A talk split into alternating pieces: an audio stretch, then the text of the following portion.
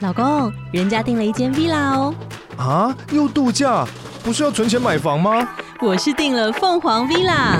哇，竟然有千平花园、十五项休闲公社，回家就像度假哎！而且花园比房子还要大呢。还有我最爱的游泳池，耶、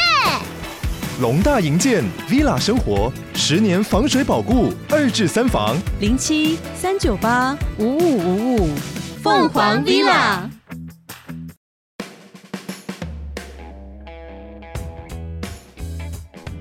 大家好，我是李玉峰。那我们今天很高兴邀请到的是瑞普来访的市场研究部总监黄书伟，书伟哥好，大家好，书伟哥是我们房地产业界的活字典， 没有没有没有，明明就是因为我们跑新闻的时候，其实真的很需要书伟哥，就是各式各样的奇形怪状，就是呃你不知道或是你查不到的东西丢给书伟哥。那书伟哥，你的背景可不可以跟大家介绍一下，你为什么对房地产这么的了解？呃，比较特殊的是，我虽然是不动产专业科呃背景啦，哦，我是正大地震系毕业，然后还念了研究所，但 是是我对于一开始就投入不动产市场是比较呃排斥，为什么？你是先跑去银行去赚钱对了？对、呃也不算是这样啦，因为对其实虽然我是本科系，但是我念的比较不一样，我是念公共政策，嗯，哦，念政治经济学，所以跟我们在社会上看到的所谓的这些财经啊，或者是金融背景，其实不太比较不一样。对，那出社会以后，我想说，那既然还是这个本科哦，那刚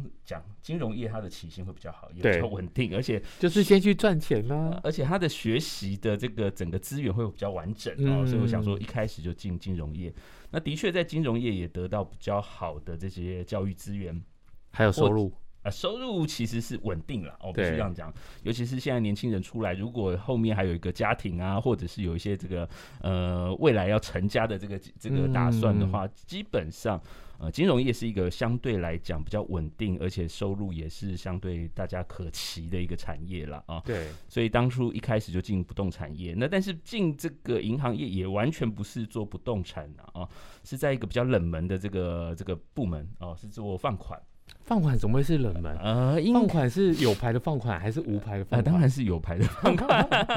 其实因为苏威哥就是有在做放款的业务，所以呢，他对一些买房子啊、一些贷款啊、是一些是是金是金融征信来讲，我我们这一下会会聊到，就是这块是不是对年轻人来讲很重要？ 啊对，那我会说，之所以说这个在整个金融部门会比较冷门哦，因为不动产在不动我们说的这个金融投资里头，它算是所谓的另类投资啦。是它不是所谓的股票、债券啊啊这些比较大的，或者是这个市场性流动性比较强的这个产品。所以在银行部门的话，不动产算是虽然它的这个部位大，但是大家觉得它不是一个主流的部门、哦。嗯，那也的确在这个不动产相关部门历练了不少公司啊，或者是单位 啊。刚讲放款，那后来对去做估价，对啊估价做完以后，做了、呃短时间的这个信托是，哦，甚至还跑到这个银行投资的公司去做建筑经理。那很厉害啊！那等于说就是整个历练就是非常的完整。呃，所以但是时间不是很长，可 是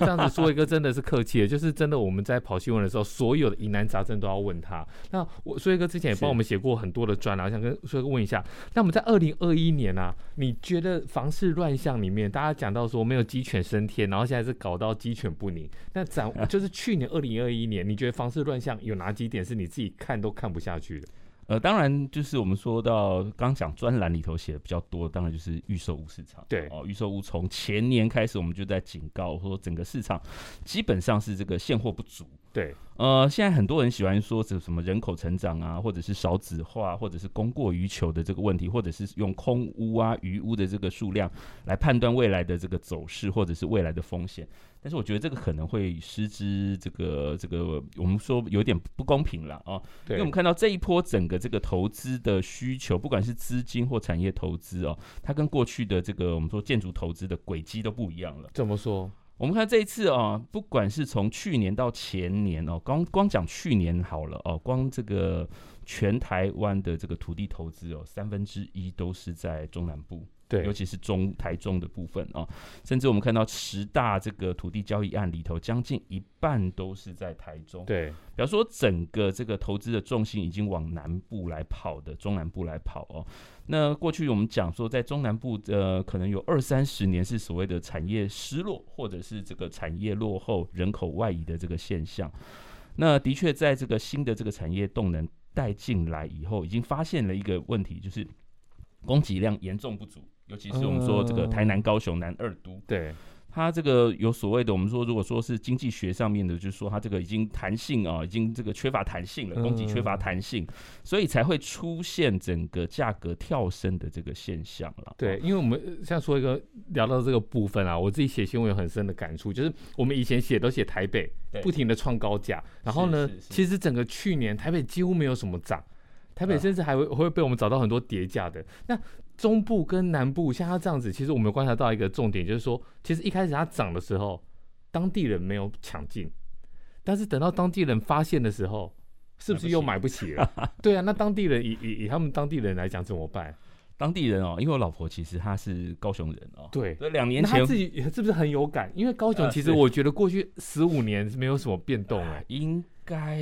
台中、高雄都一样哎、。对，搞不好有二十年左右的时间哦，就是从一九九七九八本土金融海啸之后，对，就是呈现一个低频，哎，然后是是是，然后我们看到那个时候有很多法拍啊，甚至那时候嗯还还没有人买。还有九到二一哦哦， 对，对对对，所以那边的这个我们说不要说这个一般的住宅市场，连商用市场都非常艰难哦， 对很多这个办公室卖出去的价格哦，不要说这个造价，连地价都不够，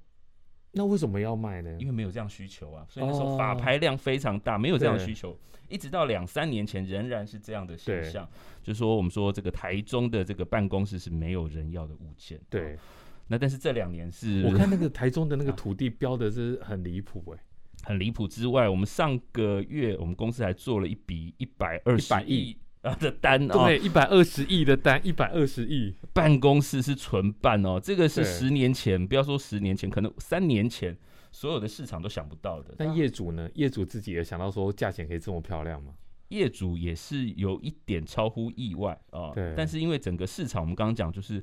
呃，供不应求啦。嗯整个市场，我们看到资金产业南下的这个阶段来讲，刚讲住宅新住宅的量不够，对尤其是科学园区周边，它未来它一定会带进很多的这个人口，还有对其他的这个产业需求，所以很明显的就是住宅量不够，所以我们看到现在只要有啊、尤其是预售产品哦，嗯马上价格就用探跳升的方式。那另外一个我们刚刚讲中部办公室也是一样的需求，对，啊，就是中部现在是厂商下去了，发现哎、诶没有办公室可以用，我们一直碰到这样子的这个需求而，且我有发现，就是台中啊跟嘉义那边的大咖，他们来买 台北。啊是对，大哥，你们办公室旁边那个统一那一栋，啊哎、一层半层这样子买，那个是很有实力的、哎，啊是，即使是到内科这边也有整对栋整栋买的，只是他没有去做登录，或者是登录以后没有人知道。对，这个那都办有办公室为什么突然之间这么抢手？我我我们简可以简单的用中美贸易战，可以简单说台商回流，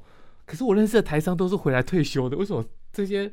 买买楼买办公室的买的这么起劲啊？的确哦，是有一些呃，我们说从二零一七年年底啊、中国开始做这个这个资金管控以后，他对怕这个资金出海嘛，哦、尤其对是一八年之后，还有这个所谓的全球肥咖条款，大家追税，的确是很多台商回来啦，哦，那是但是我们必须讲，这两年的确很明显的，第一个就是所谓的三大鼓励投资方案啊、嗯，也让一些部分这个产业链开始在所谓的中国加一，就是在中国之外，它还要重新布局。再找那个地方，对，那台湾的确就是它原来不管是外资或者是台商返乡的一个好的这个区域。那另外一个就是这两年，不管是科技业，或者是生技业，或者是医疗业啊、医工业啊，其实大幅的这个这个经济成长，或者是它大幅的这个营收，也让它有所谓的扩产或者是增加它的这个产业升级的机会。对，所以我们看到，的确是对过去可能是需要办公室厂办，现在需要一些有门面，然后甚至是这个可以跟国外接轨，未来外商来拜访，门面比较好看的这些需求。 因为讲到门面，你知道吗？现在信义区啊，对不管那不管是以前我们讲的台北一零一，还有南山广场，哎，四一瓶要四千块。四千块，以前以前就是做一个四千块，现在几乎四千块就是很常见的。现在基本上这两年哦，因为我们刚刚讲也是一样啦，台北就是过去大家好的布料拿去做豪宅嘛，对哦，然后后来豪宅卖不动，准备要盖办公室的时候，哎，很多人跑去做饭店，现在对发现饭店也很难 做，那就不要变再做饭店了，饭店的变现太慢，饭店的风险太大，像西华啊打掉就好啦。对，所以打说掉盖一栋，你说那一平没有到一百八，我不信。对，所以在这个趋势之下。旧的打掉了，对新的又生不出来，所以那个整个租金就拉散。哦对，而且我觉得办公室有个很大的问题，就是说你客户来，如果你跟他讲说我带你去哪哪哪里，你倒不如就去一零一南山广场，那个门面那个气势就很好看了、啊。对，就是烫金门牌了。对啊，嗯那在预售，因为现在为什么我们讲到这个，就是其实我们在像我自己是内湖人，你看内湖这几年，你不要说你的呃呃一般的住宅，你一般的商办，其实像我们录音的地点在内湖这个地方，其实旧中段现在也是很夯哎、很夯。对，对对，整个市场我们刚刚讲哦，整个市场这个过去是西湖段最夯了，对它有捷运站嘛，那现在就看起来就是旧中段，为什么？因为第一个是旧中段，它有腹地，它有布料，对那它有空地，然后再来就是我们看到它周边有一些，第一个它未来会有捷运站，是哦，再来就是我们看到伟创它也圈了一块地，未来要做它的这个总部大楼，我觉得现在厉害的就是说，有钱的我就直接买栋，然后呢更厉害的，我就是直接用都跟，我直接用来自用。所以呢，整个整个办公室的这个区域又又又这个供扩给又散对又又又很小，然后扩展。那另外就是我们刚才提到的预售屋的一个买房，刚才大哥有提到，还有在排队的，哎，对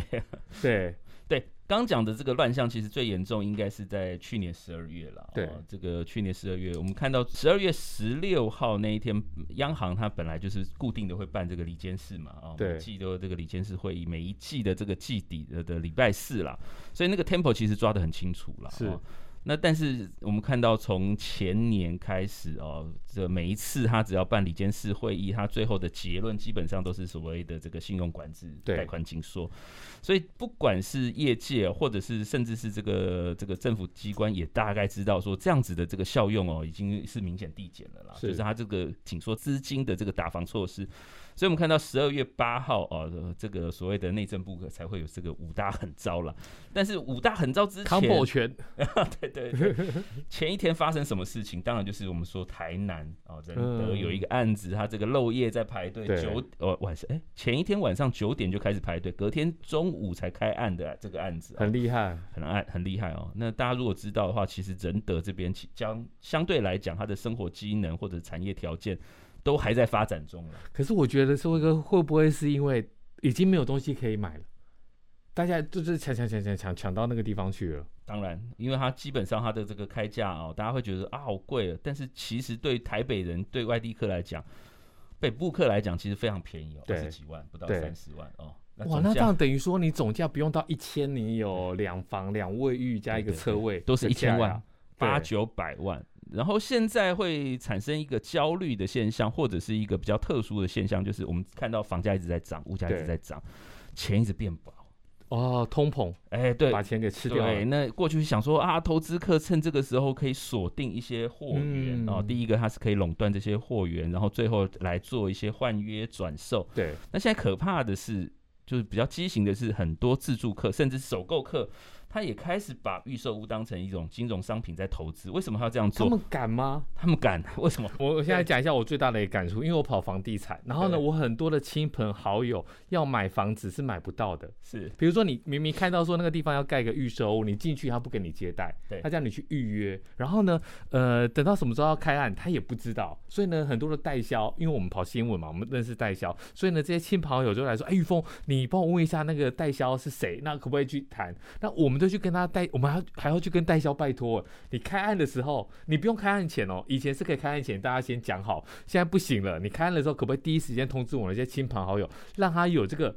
门票？对还不是说你一瓶以前以前说一一呃一瓶可以折个几趴，对对对对现在不行，现在是只是说我拜托你，让我朋友有要机开会案的时候有机会 可以进去，然后可以看一下楼层，可以谈一下价钱。那到底为什么会变这样子嘞？当然，我们刚刚讲就是前面很多是自产客哦，或者对是这个投资客炒房团哦，他其实本来就跟建设建设公司是跟这个代销，当然他们会否认啦，，对但是其实很多甚至是建设公司或代销里头的员工，基本上它都其实是他锁们住了，一定都是这样子，因为我我跟大家讲，因为这个就是鱼帮水，水帮鱼嘛。你建商你买了一块地，然后你找营造来盖，那你当然会害怕。但是如果这一群帮你帮衬的，我就先吃下来。诶、对他们也是有风险的哦。如果真的不好，他们得要扛的、诶对，所以，所以，所以我就觉得这个是我们都知道的。可是像刚才苏卫哥，你你刚才讲到说，连首购的他也敢把它当成一个金融商品，对，他们怎么敢啊？他们又不懂这个市场。刚讲这个买盘哦，或者是货源被垄断的这个现象非常严重，对，所以现在只要有事出哦，他想说，那我就先上车再说，反 正反正我们现在先求上车，上对车完再说。对先上车，反正我们就跟着这个上升波段走嘛。对，那如果运气好，或者是这个物件还不错的话，我就等它交屋。对，那如果我看苗头不对，或者是我看到更好的物件的话，很多人是骑驴找马，哦我就把这个物件卖掉丢然后出来对，我就变现，或者是买另外一个换到新的物件上面去。对，那我们要讲一个比较实在的，就是你如果搞砸了怎么办呢？要赔总价的十五趴，欸啊，那那那那他们赔得出来吗？因为现在基本上他是说违约了，但是不对是说换约，换约基本上没有这个问题啊哦，对，对可是换约现在不是内政部要禁止换约了还吗？没进啊， 也没有进 啊， 这个东西其实很简单来讲，就是说你抛出来了一个政策，可是如果大家知道这个立法的流程，就知道说你这个政策你要通过，你还是送交立法院。哎，是对，那你立法院会不会过？有一个很好笑的新闻，，对，这个立法院的这个法制局吧，是他在叫行政院赶快把这个版本送过来。 真的假的新闻？他们这么敢？他说这个为了为了遏止这个预售屋的这个投资乱象，哦对请这个行政院赶快把你这个院版的这个草案送过来，我们准备要好，看了那我们就看行政院什么时候送，因为这个其实争议非常的大啦，你这个会影响到的非人非常的多。那另外一个问题想问，就是说一个，就是很多人想要跟着台积电去买房，这个是可行的吗？以目前来看呢、的确，我们光从商用不动产的这个立场来对看，或者是从我们这边的这个这个投资趋向来看，这样子的动能是很强哦，很强很强。很多外商哦，我们现在讲说为什么现在台湾缺工会缺这么严重对哦？第一个当然就是大家讲到它护国神山，那可能我们要看的不只是台积电哦，因为台积电一下去设厂，或者是有这样的计划，它周边的设备厂商、对材料厂商要跟着它原料走厂商对对，要跟着还它有走一些这些代理商，它全部都会下来。对，那这些下来，他可能要的物件不只是原来的这个制造业嗯而已，不是原来的厂，它可能会有我们刚刚讲的厂办、对，办公室，甚至是它也要需要一个门面。对所以我们说，为什么去年甚至连新竹的办公室都在创新高？新竹还有什么不涨啊？新竹买房子还要透过中人呢、你一般人还不能去买哎、对，那过去大家想说新竹那就是厂啊，就是住宅啊，对啊就是对高啊级住宅。办公室为什么可以卖成这样？然后我们刚刚讲这个制造业的高端需求往上面走、嗯哦，这越来越多外商需来进来哦，所以我们刚刚讲，不管是新竹、台中，甚至是未来台南、高雄这样子过去从来没有发酵或者是从来看不到的议题都会出现。那如果我不要去买这些厂办，我们穷国人家嘛，我们就跟着台积电，然后呢，它的设备厂商、它的材料厂商的员工进来，总是要买房子住嘛。那我们去周边买它的住宅是可行的吗？当然可行啊。呃，我我这一次这个回南部，我就开玩笑，我就问这个当地的这些亲戚，我说。